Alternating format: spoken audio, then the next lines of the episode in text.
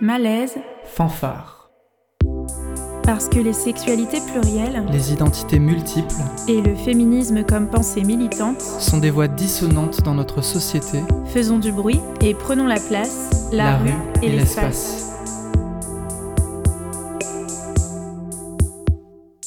Malaise, fanfare.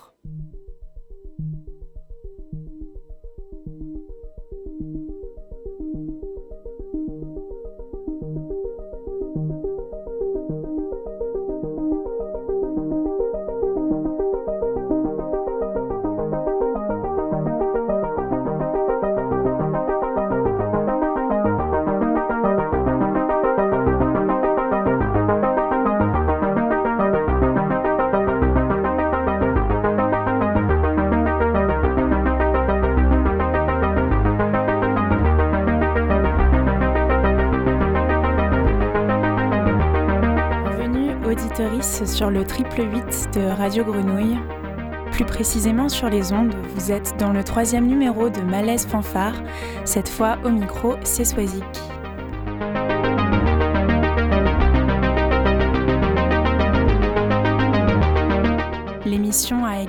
Écrite et préparée par Léna, derrière les platines c'est Papy, et dans le studio, des artistes aux identités multiples et aux casquettes protéiformes, une ancienne de paillettes, mais aussi le label du cœur et les initiatrices du collectif Nous.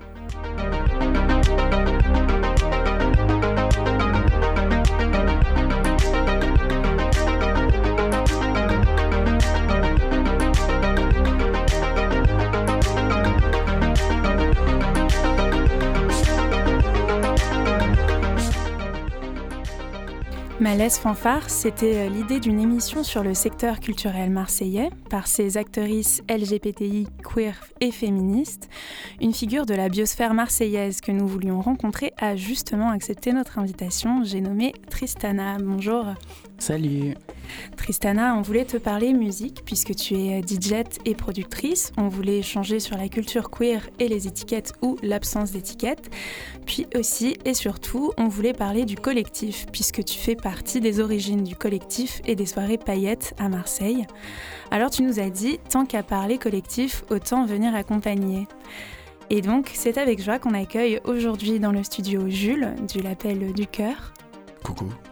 Et euh, le collectif Nous, Denis et Guilhem, salut. Hello. Salut. Alors on est allé un peu vite dans les noms des collectifs et des personnes et euh, du coup je vous propose un tour de table basé sur la rencontre. Par exemple Jules, si tu veux bien commencer, est-ce que tu pourrais nous présenter euh, Tristana? C'est qui pour toi? Tristana c'est c'est une amie de, longue date. on s'est rencontrés sur Skyblog euh, entre l'année 2000 et 2010. Je ne saurais pas euh, dire exactement quand. Et, euh, quoi On a commencé à, se rencontrer aussi, passer du virtuel au, à la réalité, à un concert de Trust à Toulouse, et puis au CES électronique, me semble-t-il. Et ensuite, de par son collectif Payette et de mon collectif toulousain Platinum, Platinum Oops, on a on a commencé à collaborer. Ok, donc euh, Tristana, euh, toi, tu es, membre du collectif mhm. Payette, euh, où tu étais membre du, collectif Payette. tu es surtout aujourd'hui DJ et productrice. Est-ce que tu peux nous parler de ta pratique musicale? Oui, bah, du coup, elle a commencé avec le collectif, donc Payette, qui a commencé il y a. Le collectif a trois ans maintenant. il est plus trop d'actualité. Bon, bah suite euh, à toutes les restrictions euh, dues au Covid, etc. Euh, mais c'est à ce moment-là, du coup, que tout a commencé pour moi dans la production, mais surtout en, tant que DJ, j'ai commencé. donc il y a trois ans. Et puis, suite à ça, durant ces années avec Payette, j'ai rejoint le roster de, de Beeple, donc, qui est l'agence qui se trouve à la Friche. Et, euh, et j'ai commencé du coup un travail de, productrice aussi euh, euh, pour moi déjà. Et puis je commence aussi à travailler un petit peu pour les autres dans la production aussi. voilà. Ok. Du coup, je propose qu'on écoute, enfin qu'on se mette direct dans le bain et qu'on écoute un premier extrait de ce que tu peux produire.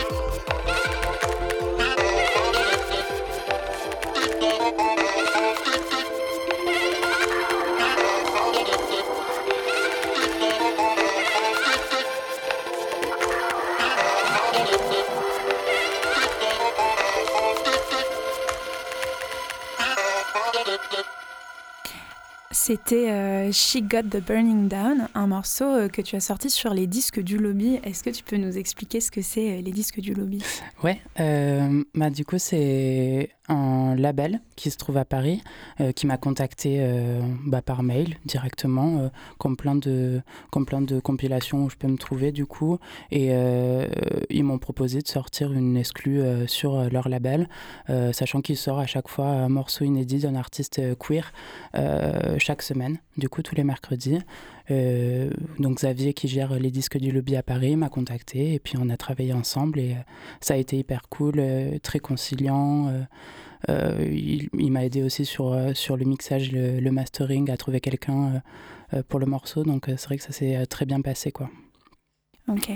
Euh, quand ils parlent de euh, les disques du lobby, ils considèrent qu'ils n'ont pas de genre musical ni de genre du tout. Mhm. Et euh, toi, justement, on te demande souvent qu'est-ce que tu joues, c'est quoi ton univers, qu'est-ce que tu aimes passer. Est-ce que tu considères également que tu n'as pas de genre du tout musicalement?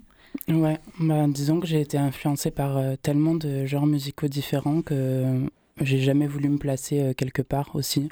Mais je pense que ça se rejoint aussi sur mon identité et euh, ce, que, ce que je suis au quotidien. Quoi. Du coup, je pense que ça se ressent aussi dans ma pratique euh, musicale. Et euh, donc oui, j'aime bien dire que, que ma musique, elle est plutôt gender fluid, du coup, on peut dire. Mm. Et en tant que, que DJ, quels sont les artistes que tu as envie de mettre en avant aujourd'hui?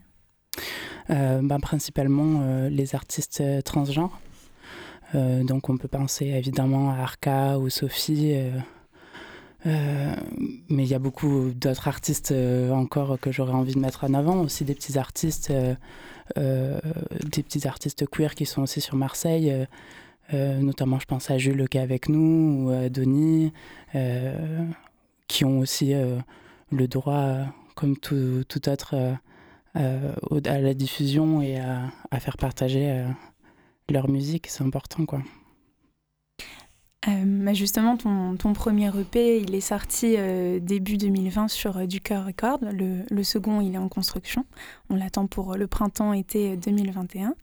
Et si aujourd'hui on est aussi nombreux et nombreuses autour de la table, c'est parce que pour toi, le collectif, c'est vraiment un, fil rouge dans ta façon de travailler.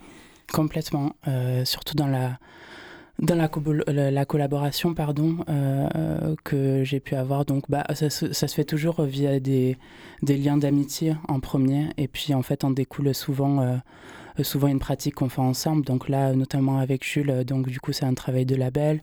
Euh, là, je travaille aussi avec Denis, du coup, qui gère le festival Nous, mais on travaille aussi, euh, elle fait de la guitare, donc on travaille aussi euh, à faire des pistes de guitare pour, pour certaines tracks de, mon prochain EP.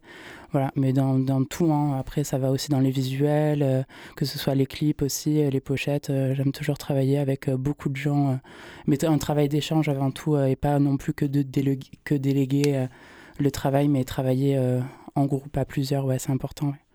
Je précise aussi que d'ailleurs, tu as, un duo euh, qui s'appelle TXC Velvet et qui, du coup, jouait sur euh, le festival du collectif Nous. Euh, donc, Jules, toi, tu es, Marseillais depuis deux ans. d'ailleurs, Tristana, pourquoi est-ce que c'est important pour toi d'avoir invité, d'avoir invité Jules? Parce que c'est une des premières personnes, je crois, avec qui j'ai une affinité musicale importante. On a beaucoup échangé sur des artistes qu'on aime beaucoup en lien et, euh, et du coup euh, c'était pour moi euh, c'était pour moi oui, essentiel qu'il soit là aujourd'hui. Oui, on a, on a appris ensemble en fait à, mm. à, la MAO. On a craqué ensemble nos logiciels, on a expérimenté ensemble nos premières voilà, productions. Quoi. Mm-hmm. Mm, mm. On s'est accompagné au début, au tout début de tout ça. Donc voilà pourquoi c'était important qu'il soit là. Euh, donc toi, Jules, peu de temps euh, après ton arrivée euh, ici, tu vas créer Du Cœur Records avec la volonté de faire exister des gens et des projets que tu aimes. Oui, voilà, c'est ça, m'organiser avec le cœur. et voilà, pour les gens avec qui, avec qui j'ai des affinités. Donc c'est toi qui vas sortir le premier EP de Tristana, même si, comme tu nous le disais, votre rencontre date d'il y, y, a plus de dix ans dans les limbes de, Skyblog. Euh, et surtout, vous êtes rencontrés avant ça parce que toi aussi, tu avais un collectif à Toulouse. Oui, c'est ça. On avait un collectif à Toulouse. On était cinq. Euh, on organisait principalement des soirées. sur Toulouse, et puis on a fait des sortes de bébés tournées en France. voilà, pour toujours des rencontres avec d'autres en fait collectifs, que ce soit la Coucou à Paris, à Bordeaux aussi, avec. j'ai oublié le nom de, du collectif de poubelles ah, juteuses. Ouais, c'était au Café Pompier, on peut dire le lieu en tout cas, après le, le nom des soirées, je me souviens plus. Non plus. voilà, c'est. Disons qu'il y a eu euh, un moment. Euh, différents collectifs qui, ont, euh, qui, ont, qui sont apparus, qui sont nés en fait à peu près à la même période dans différentes villes de France et avec la même volonté de s'organiser en province, en, en, étant en fracture avec le, en rupture avec une sorte de modèle parisien de, gros collectifs avec des gros lieux, des grosses programmations, mais plutôt à hauteur de, voilà, de, de grandes villes de province. Euh, et, voilà, on s'est rencontrés avec Tristana par rapport à. Voilà, c'est ça ce qu'on faisait à Toulouse et ce qu'il euh, faisait à, à Marseille, c'était euh, vraiment un miroir. Quoi. vous, défendiez, vous défendiez les mêmes, les mêmes valeurs de la fête Oui, voilà, c'est ça. Complètement. Ça. Et puis, oui, ouais. Mhm. Oui, ça, on prenait toujours dans ces soirées-là les, la fête libertaire, quoi. Le fait de venir de venir comme, on, comme les gens pouvaient le venir et puis, euh, tout, tout, le monde était accepté dans la tolérance. C'était juste ça, c'était de créer un safe, space pardon, et, et voilà, qu'il y ait une bonne entente entre toutes et, tous. Et voilà, c'était aussi simple que ça. Quoi. Euh, Tristana, tu as aussi euh, invité euh, tes amis et collaborateurs du, du, collectif Nous, qui justement, enfin vous ici, Nous, vous défendez une, certaine idée du collectif et de, la fête. Mhm. bah, déjà, on, travaille que en collectif et nous, c'est une façon pour, pour Denis et moi de, se mettre à travailler parce qu'on est ensemble. Et, hum, et là, récemment, en septembre, du coup, on a fait un festival où c'était comme, comme Jules pour son label, où l'envie c'était de donner aux gens avec qui on a des affinités, aux amis, aux gens proches, des occasions de montrer la musique qu'ils font. Il y avait de la perf aussi, de la lecture, des films. Enfin, c'était de, créer l'espace dans lequel nos amis pourraient montrer leur travail et, euh, exister. Mais au-delà de ça, vous vous êtes rencontrés, vous, euh, aux Beaux-Arts. Et, euh, tout de suite, vous avez eu un peu euh, cette envie de, enfin, en tout cas, vous vous êtes réunis parce que avec ce, même anticonformisme et euh, cette volonté d'aller contre l'autorité et de questionner les, normes. Est-ce que vous pouvez nous en parler un peu? Avec Guillaume, il y a eu directement, je pense, la volonté d'expérimenter et, et aussi de s'adapter à des lieux et à des formats spécifiques mais euh, on a toujours voulu un peu déborder, en fait, de, par exemple, c'est quoi une école d'art? Qu'est-ce qu'on nous enseigne en école d'art? Et aussi, quels sont les espaces qui sont un peu cachés, on va dire, ou dans l'ombre et qui ne sont pas forcément exploités par euh, les étudiants euh, eux-mêmes, par exemple, fédérés par, seulement les étudiants. Surtout qu'au Beaux-Arts de Marseille, il y avait pas forcément de bureau des étudiants ou de comme ce qui peut avoir comme le café pompier par exemple à Bordeaux ça ça n'existe pas à Marseille et du coup, on a, ouais, on a eu envie d'initier des choses entre nous, avec des, des dialogues aussi interétudiants et d'autres initiatives. Et du coup, on faisait apparaître ça dans nos bilans. Dans, enfin, tout notre travail artistique, il était passé sur ça, sur une forme de... Surtout toi, Guillaume, sur une forme de curation avec euh, en invitant et en montrant le travail, travaux, les travaux des autres. Et euh, aussi, on a organisé des séances d'écoute et euh, aussi des sortes d'ateliers d'improvisation euh, musicale. Ouais. L'idée, c'était d'inventer des formats qui soient inventés par les étudiants, qui s'adressent aux étudiants, qui soient programmés par les étudiants. Et du coup, c'était vraiment à l'intérieur de l'école aussi créer cette espèce de, de réseau de création interétudiants qui, qui se passaient un peu des profs et de l'école pour euh, se mettre à travailler ensemble. Et du coup, ça, c'est à l'école qu'on a commencé à pratiquer ça. Et du coup, là, maintenant que ça fait deux ans qu'on est sorti avec Sarah, en fait, on continue à travailler de la même manière et à venir, enfin, à inviter les gens qu'on aime en fonction des savoir-faire qu'ils ont pour travailler avec eux, pour les. Enfin, pour, toujours dans ce truc de collaboration, quoi. Et euh, on, a, on, avance de la même manière. Euh.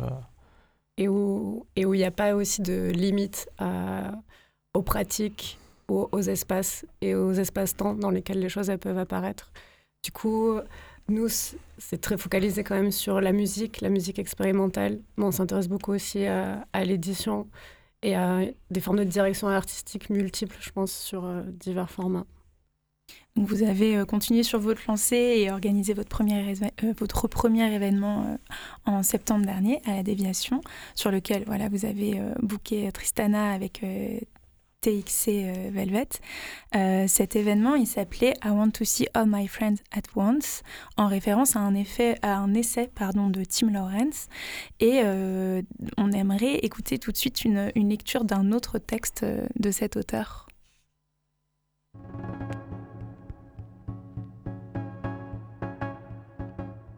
Dans les années 70 et le début des années 80, un groupe diversifié d'artistes, musiciens, musiciennes, sculpteuriste, vidéaste et écrivain-écrivaine, s'est retrouvé dans le centre de New York et a forgé un réseau créatif radical.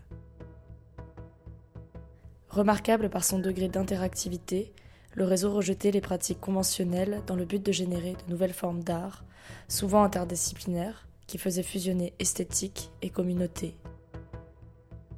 Tous ces artistes vivaient et travaillaient dans une zone géographique qui ne faisait pas plus d'environ 2 km. Il y a rarement eu un regroupement aussi divers et dense d'artistes en un même endroit et au même moment, partageant tous la plupart des idées par lesquelles IL comptait produire un art nouveau. Pendant cette période de productivité effrénée, les musiciens et musiciennes tentaient de travailler à travers les frontières sonores et sociales des genres de leurs scènes respectives, tandis que les programmatrices et directrices de salles et lieux cherchaient à introduire des programmations musicales innovantes qui étaient jouées dans un décor visuel en constante évolution, constitué d'installations, d'œuvres d'art produites spécifiquement, d'effets de lumière et d'expérimentation vidéo.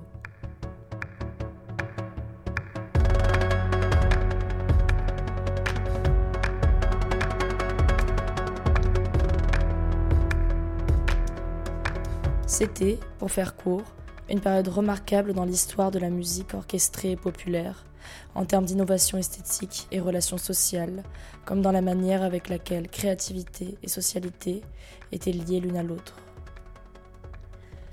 Russell tentait alors d'établir des points de rencontre entre les différentes scènes musicales du New York Downtown, pas dans le but de faire disparaître leurs différences et générer un son unique, mais plutôt pour explorer les points de connexion qui pourraient fournir de nouvelles combinaisons sonores et relations sociales. Du coup, Tim Lawrence est un auteur et un prof de Cultural Studies euh, à l'Université d'East London. Et ça fait partie des auteurs qui nous ont pas mal inspirés avec euh, Guillaume, parce que c'est comme Simon Reynolds, Mark Fisher, c'est quelqu'un qui, a étudié en fait des phénomènes culturels pour en déterminer des, euh, des objets, euh, enfin, comment on pourrait dire des, euh, des résultats sociaux Oui, c'est des gens qui étudient les rapports entre la création, beaucoup musicale, mais pas que, et la création et la société et la communauté, et comment les, les communautés se lient autour de la création, et comment la création permet de créer des communautés. Enfin, rapport, euh, et c'est...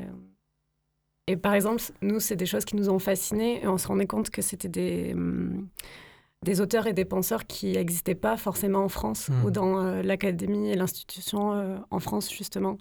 Et euh, la plupart, ils, viennent du Royaume-Uni. Et c'est un peu aussi pour ça qu'on a fondé Nous aussi, pour faire véhiculer ces, ces pensées-là à travers notre collectif, en France et, dans, et localement, en fait, là où on habitait. Parce que, par exemple, quand vous organisez un, un événement comme nous, comment est-ce que vous mettez en pratique, entre guillemets, cette philosophie? Est-ce que vous essayez de la mettre en pratique? Bah, Déjà, la, programmation, elle s'est construite qu'avec des, liens d'amitié, en fait, et des gens qu'on qu'on connaît intimement, quoi.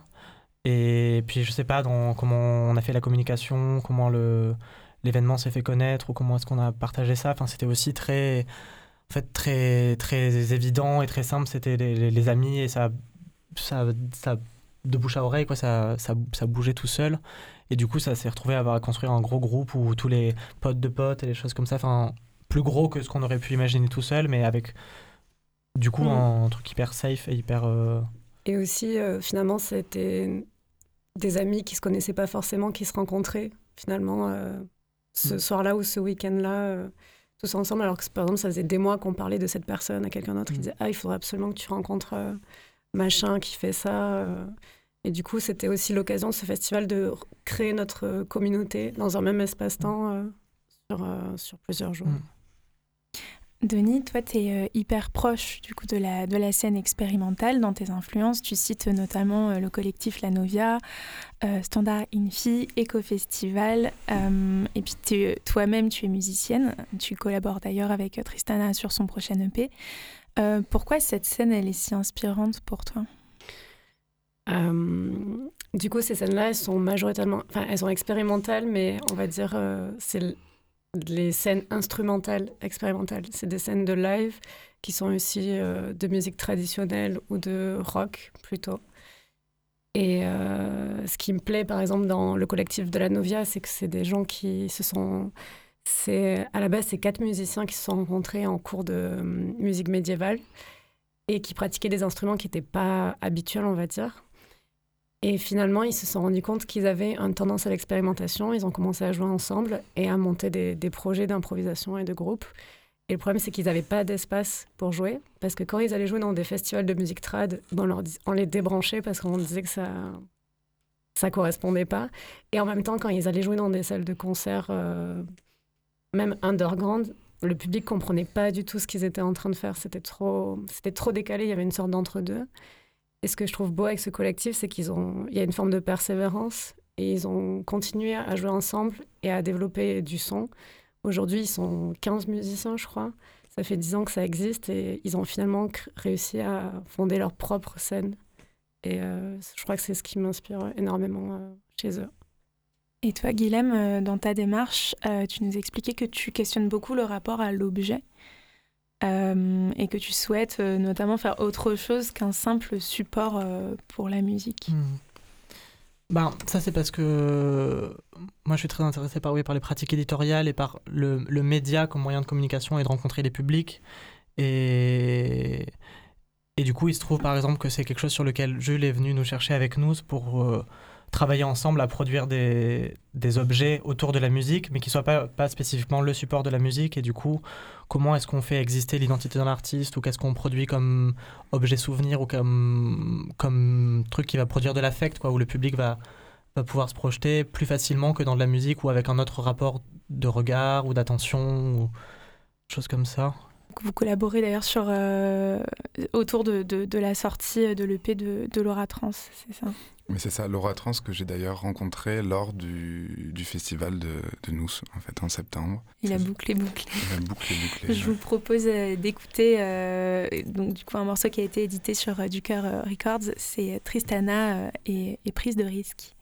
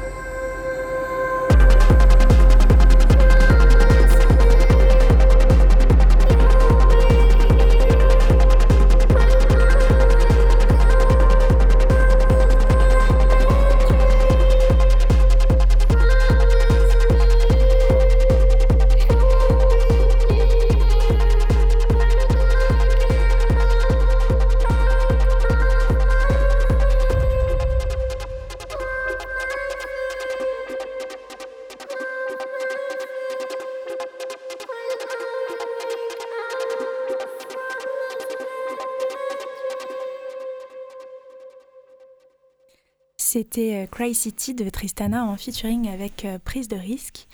J'aimerais bien parler de la révélation qu'a pu être Marseille pour vous en termes de collectif.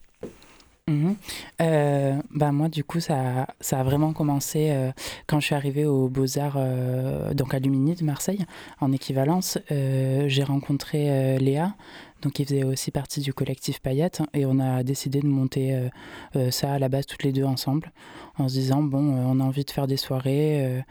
moi, ça fait un moment que j'avais envie d'en créer, et puis j'étais pas forcément sur les villes où il y avait le public pour ces soirées-là. Donc je me suis dit, bon, bah, peut-être que sur Marseille, ça va prendre. Il y a un plus large, euh, une plus large possibilité, en tout cas, au niveau des lieux, au niveau des, euh, des gens, etc. Donc euh, je me suis dit, bon, bah, allons-y. Donc on s'est lancé. Et, et de là, nous ont rejoint Gaëtan, Dacha et Sacha, donc, qui étaient des amis que je me suis fait aux Beaux-Arts de Perpignan, où j'étais donc avant d'arriver à Marseille. Et, et là, l'alchimie s'est créée, donc le collectif euh, euh, aurait dû la fêter ses trois ans euh, d'existence. Ben, on, pense peut-être faire une dernière, on, réfléchit encore à tout ça, étant donné les conditions là pour l'instant, on ne sait pas trop. Mais c'est vrai que voilà, la collectivité, la collaboration, ça a toujours été un truc euh, majeur euh, dans, mon, dans le travail, euh, en tout cas pour ma passion, qui est la musique. Quoi. j'ai toujours, toujours travaillé avec quelqu'un, que ce soit, que ce soit même si c'est pas de la prod, en tout cas, ça a été pour le mixage, pour le mastering, pour le visuel. Il y a toujours l'envie de, de, partager en fait et de collaborer tout le temps avec de nouvelles personnes. Quoi. Donc voilà, donc ouais, très très important le collectif euh, qui plus est aujourd'hui, je trouve. Euh, euh, là, on sait que les temps sont un peu compliqués et tout, et je pense qu'il faut, il faut recréer ensemble de manière différente, nouvelle, et arriver à des, à des formes, à des formes encore, ouais, autres quoi. Autres. Ouais. Est-ce que Jules, pour toi ici, c'est Marseille qui a été le, le déclic? Eh ben, comme je disais, moi j'avais déjà un, collectif à Toulouse, mais j'ai rencontré euh, du coup Marseille grâce à des collectifs. Et c'est vrai que je trouve que cette ville fonctionne beaucoup en collectif, euh, fonctionne beaucoup en, communauté aussi, mais c'est... Euh, je pense que le tissu associatif qui, qui, existe à Marseille en fait, qui, ouais, voilà, qui fait que les gens s'organisent en collectif. et une révélation pour moi ben, Peut-être parce que j'ai fini par euh, créer ce label, ce label qui n'est pas en collectif parce que je suis le seul à, à gérer, mais avec qui je, je collabore avec d'autres collectifs et avec d'autres personnes. Euh, évidemment, je m'organise pas tout seul, je suis en train de produire euh, des, albums pour d'autres personnes, du coup, évidemment. mais oui, je trouve que Marseille est collectif. Oui, Guilhem, toi aussi, tu, nous expliquais euh, ne plus jamais avoir arrêté de, travailler en mm. groupe depuis que, tu es arrivé ici. Euh, mais c'est vrai que pourquoi, au final, est-ce que euh, cette notion de collectif, elle a tant d'importance, elle résonne tant, à votre avis, dans une ville comme Marseille? Bah, Je me demande si pas un peu comme dans le texte de Tim Loren, ça a un rapport avec l'espace et le fait qu'on habite tous et toutes pas très loin les unes des autres, on peut facilement se voir, passer du temps les unes chez les autres. Et du coup, c'est beaucoup plus facile de travailler ensemble en fait et de se voir dans des situations hyper différentes de fêtes, de travail, de, de euh, repos. Enfin, du coup, enfin, je sais que moi, depuis, enfin, quand je suis à Marseille, je suis, je suis jamais chez moi, je suis tout le temps chez les gens et du coup, on partage tous les types de temps qu'on a. Ça, enfin, et, ça, et ça passe par le travail et du coup, on, on se met au travail comme ça ensemble où, où on rencontre des gens plutôt en faisant la fête et on se met à travailler ensemble et à les rencontrer à travers le travail aussi. Enfin, et du coup, ouais, par exemple, pour nous, avec Sarah aussi, le travail en ce moment, ça devient un moyen de, de rencontrer des gens et euh, une façon de, de, créer des amitiés aussi, finalement, du coup. Enfin, du coup, les, on, a, on a créé le festival par amitié pour faire venir des gens et maintenant, on crée des amitiés avec le travail. Je pense qu'il y a une dimension aussi importante à Marseille et. Euh, et où moi je me suis fait projeter quand je suis arrivée directement, c'est que les lieux où on sort, les lieux où on va écouter de la musique, etc., c'est que des lieux associatifs. Mmh. Mmh. Il y a... Moi je vais très rarement en club, en fait à Marseille je vais jamais en club. Et, euh, et maintenant il y a des lieux qui ont fermé comme la machine à coudre, mais euh, ouais, les lieux où j'allais, je sortais, c'était de base tenu par des gens qui faisaient jamais de profit en fait avec euh, ce qu'ils faisaient. Et je pense que c'est un truc qui, qui fait super écho en fait à Marseille et, il y a, déjà cet, cet, univers qui est en place. Depuis quelques années, ça se transforme, mais on reste sur ce, cette idéologie-là, en mmh. fait. Donc vraiment la notion de pas forcément de précarité, mais en tout cas d'être, euh, de, de, de, devoir créer euh, sans argent, mais donc de devoir créer à tout prix. Euh, oui, oui, mais carrément, même avec, avec précarité surtout. Genre, mais, mais, mais, mais, c'est, mais c'est OK aussi parce que ça permet de, de se surpasser et de trouver des solutions sans argent. Quoi. je pense que c'est d'autant plus méritant. Euh, je pense qu'on ne peut pas euh, parler euh, de, collectif à Marseille sans parler du méta. Et du coup, j'aimerais bien qu'on écoute le, le, morceau que Tristana, tu as, tu as créé pour la compile du méta. Ok.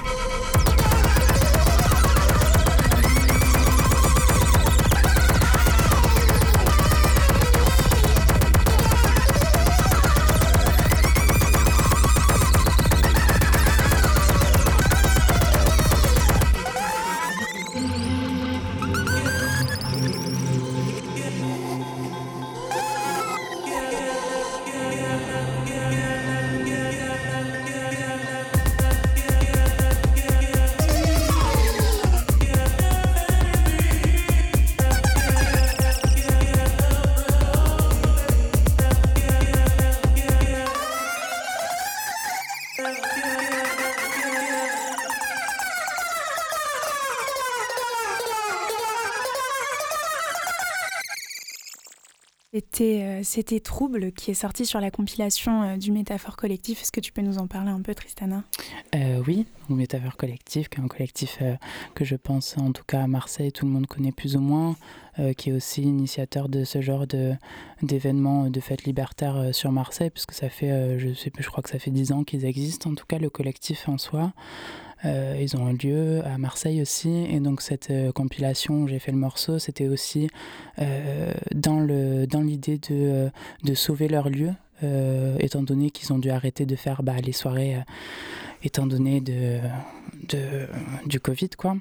Et, et la Compic a très très bien marché d'ailleurs. Je crois qu'ils ont euh, trouvé tous les fonds nécessaires pour euh, rembourser euh, tout le système son du lieu, tout bah, le loyer, etc. Donc donc c'est bah, très bien joué aussi parce que bah, métaphore c'est entre eux déjà une famille et puis ils ont créé aussi une famille, une grosse grosse famille de, de, de, personnes qui viennent tout le temps dans ce lieu, euh, quasiment tous les week-ends, et qui ont euh, eux-mêmes participé à, à, donner de l'argent euh, pour sauver ce lieu-là. Et, et donc, bah, ça, on parlait de, de, collectivité et tout, et c'est exactement ça, déjà dans l'idée de leur collectif, et puis de comment ça s'est déroulé pour, pour les aider aussi. Quoi. Et pourquoi est-ce que pourquoi est-ce qu'il est important pour vous, ce lieu? Moi, il est important parce que c'est... Comment dire on J'y retrouve là-bas une sorte de sentiment de communauté, euh, mais aussi parce que j'y vais euh, souvent en groupe, j'y vais pas tout seul, pas comme un, concert ou quoi, j'y vais en groupe, et j'y retrouve du coup euh, ce collectif à qui je fais confiance, ce lieu que je connais, et, c'est-à-dire que le public fait aussi communauté parce qu'on peut pas aller par exemple à leurs événements dans leur lieu sans faire partie de ce groupe Facebook, et du coup il y a déjà cette idée de, de communauté avant d'y d'y rentrer. Bon, même si c'est peut-être un peu biaisé aujourd'hui parce qu'il y a beaucoup de gens sur cette, euh, mm. sur, sur ce, qui ont les informations de, des événements, etc. Mais je crois qu'il y a une, en tout cas une envie de leur part de faire communauté, d'être collectif qui fait communauté. Mm, complètement. Ouais, il y, y a, plus l'idée de, de la. Enfin, moi, je retrouve plus, et puis dans la manière dont eux aussi ils en parlent de leur propre collectif, quoi. Il y a vraiment cette idée de créer une famille, quoi. Mm. Plus qu'une communauté, tu vois. Euh, il y a plus euh, ce rapport, euh, ce rapport, ouais, ce rapport familial, quoi. Plus, mhm. ouais, ouais. J'aimerais bien qu'on axe un peu notre réflexion sur justement le, le, milieu queer dans, dans cette collectivité marseillaise. Est-ce que vous vous sentez safe justement au méta Qu'est-ce que qu'est-ce que ça représente pour vous? Euh, oui, moi, enfin, il y a, eu quelques, histoires, mais comme dans d'autres lieux, quoi, mais qui ont été très vite réglées, euh, euh, notamment sur les réseaux. Enfin, voilà, il y a eu des, des posts qui ont été faits suite à, bah, des, agressions, quoi, dans, le méta même, mais ça a été réglé ni une ni deux. Et puis, ces personnes-là qui ont, fait chier, bah, sont plus jamais revenues, quoi. Et puis, ça a été réglé et ça a été réglé dans comme il faut, comme il fallait. Quoi. Ils n'ont pas juste étouffé l'affaire et puis, euh, et puis voilà. Euh, le, dialogue, quoi. Le dialogue avant tout, et, le dialogue est passé et le message a été entendu. Donc euh, voilà, comme dans plein de lieux, ça arrive qu'il y ait un peu de. que des fois, bah, ils se sentent un peu surpassés par les événements, mmh. mais. Après, ils ont, ils ont, une sorte de manifeste aussi qui, que, que, que, tu peux lire, que tu peux retrouver dans, dans, dans les lieux et qui, en fait, bon, en tout cas, propose euh, de faire de cet espace un espace safe mm. pour, euh, pour euh, les personnes queer. Puis c'est vrai, que... Mm-hmm. c'est vrai que la fête en général, ça peut faire peur en fait. Enfin, il y a des, des dimensions qui qui peuvent être impressionnantes et tout. Enfin, moi, je sais que j'ai pas fait la fête très jeune parce qu'il y avait plein de choses qui pouvaient m'effrayer et tout, mais je sais aussi que c'est. Enfin, j'adore la musique, j'aime le son, j'ai besoin de, j'ai besoin de ça, quoi. C'est vraiment un espace de presque de de jeu, de détente, quoi, de pouvoir écouter de la musique sur un, bon système son et de pouvoir faire la fête jusqu'à jusqu'à tard. C'est en fait c'est vital, quoi. Ça, genre c'est important. Et euh, de plus en plus, surtout à Marseille, je trouve qu'il y a hum, justement euh, quelque chose de très sain qui se qui se forge autour des gens et une sorte de confiance et de pouvoir faire la fête en toute confiance sans sans se dire qu'il y, a, a possibilité d'agression en fait. Mmh. Euh, ou tout ça et je pense que c'est quelque chose qu'on a toutes et tous envie et qu'on et qu'on met en place en fait hmm. de manière consciente et inconsciente mais je pense qu'on veut vraiment se diriger vers justement c'est quoi faire la fête libre? Et c'est faire la fête librement, en fait, sans se soucier qu'il y a quelque chose de malsain qui peut se, qui peut se passer à un, un moment. Euh, quand vous organisez des, des, des soirées avec euh, Payette, euh, et d'ailleurs euh, même au nom Mhm. du collectif, on vous a souvent euh, collé l'étiquette queer que vous avez toujours un peu réfutée Ouais. en refusant notamment euh, toute cette, cette notion de, de labellisation euh, queer. Est-ce que, est que tu peux nous en parler? Ouais, bah exactement. Bah c'est exactement comme tu, euh, comme tu le dis aussi. Il y avait ce, refus d'être catégorisé euh, comme euh, une seule chose. Parce que l'idée, c'était euh, d'avoir une fête libre et d'avoir une fête le plus éclectique possible dans, dans, dans la population qui, pouvait venir aux soirées. Et, et du coup, je voulais pas que ça puisse restreindre les gens à, à- Surtout que quand on a commencé, c'était aussi. euh, euh, bah, comme on disait, euh, cette idée de fashion queer, qu'il y avait des, des, des, des- soirées fashion queer et que du coup, je, on voulait pas aussi l'amalgame entre, entre ces, soirées, ces soirées fashion queer qui en fait prétendaient finalement des, presque des faux messages sur, sur ce qu'était vraiment le queer, quoi. Et, et ouais, donc voilà, il y avait ce refus complet de, de, de nous catégoriser, quoi. Et justement, est-ce que c'est quelque chose que vous aimeriez ou que vous pourriez définir euh, Qu'est-ce que c'est que le queer? Bah, dans l'étymologie du mot, oui, c'est c'est le refus de d'être euh, dans une orientation sexuelle euh, normée ou, d'être dans un genre normé.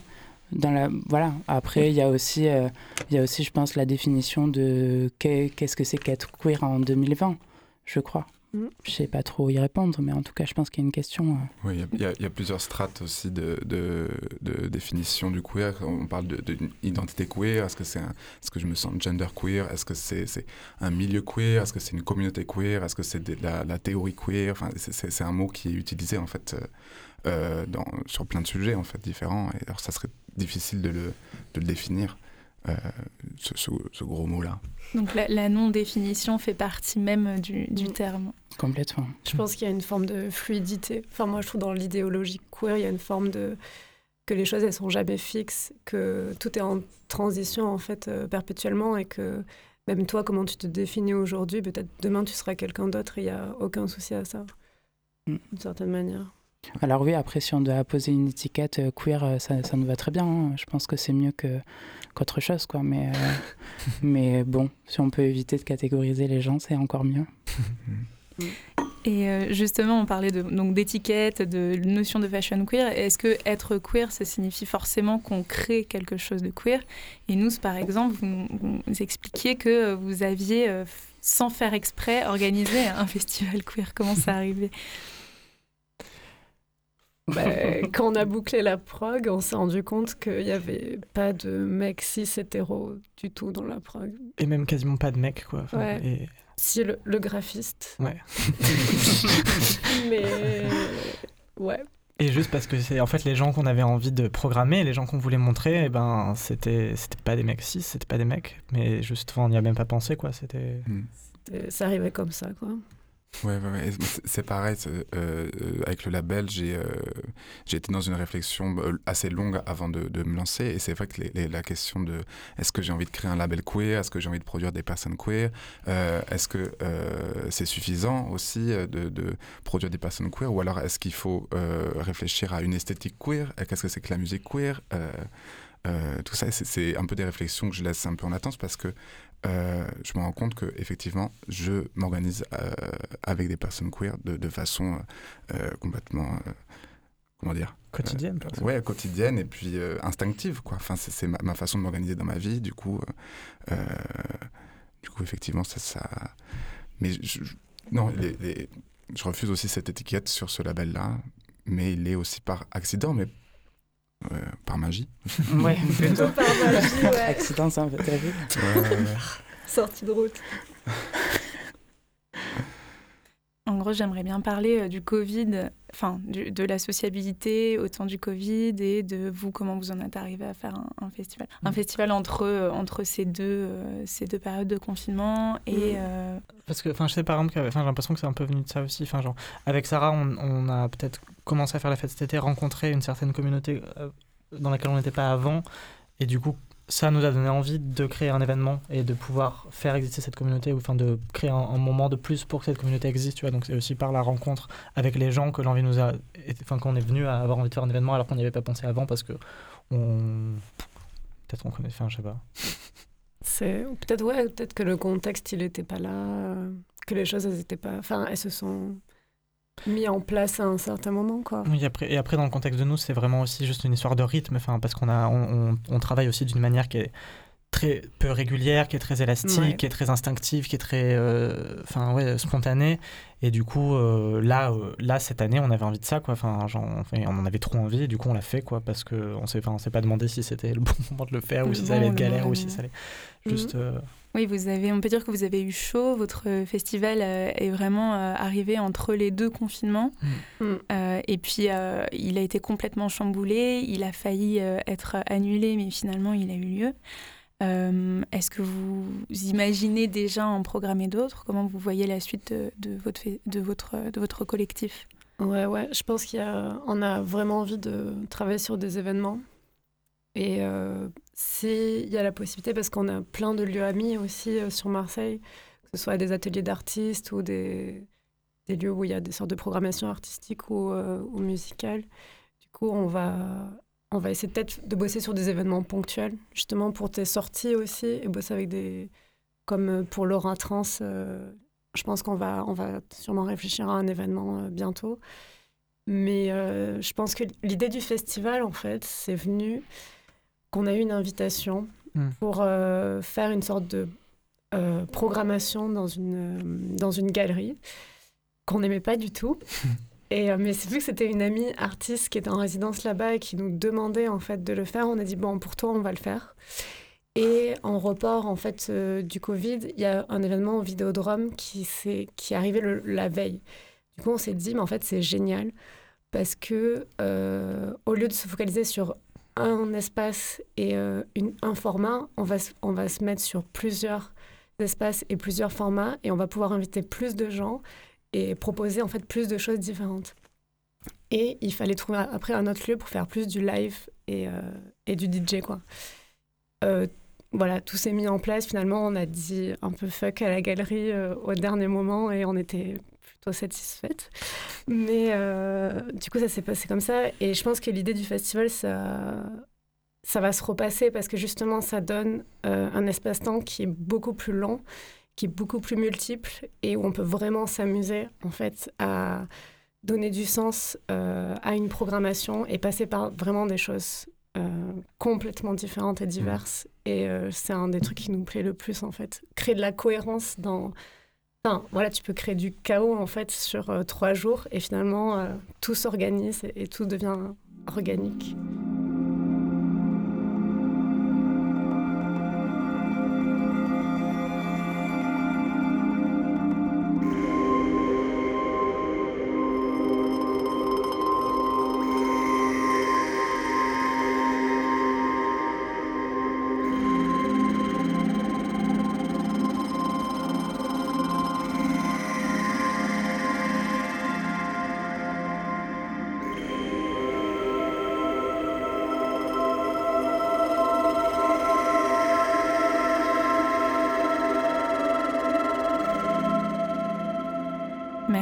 Merci auditoris de nous avoir suivis pendant cette émission. Merci à tous les quatre euh, d'y avoir participé. Merci évidemment à Papy pour la réalisation. On précise que le prochain EP de Tristana est attendu pour le printemps-été 2021. Euh, côté actu, du cœur record, on en parlait, euh, vient tout juste de sortir euh, l'EP de Laura Trans, qu'on vous invite à écouter. Et le collectif, le collectif Nous, et ben on vous attend pour de, prochaines aventures dès que les salles et le temps nous permettra.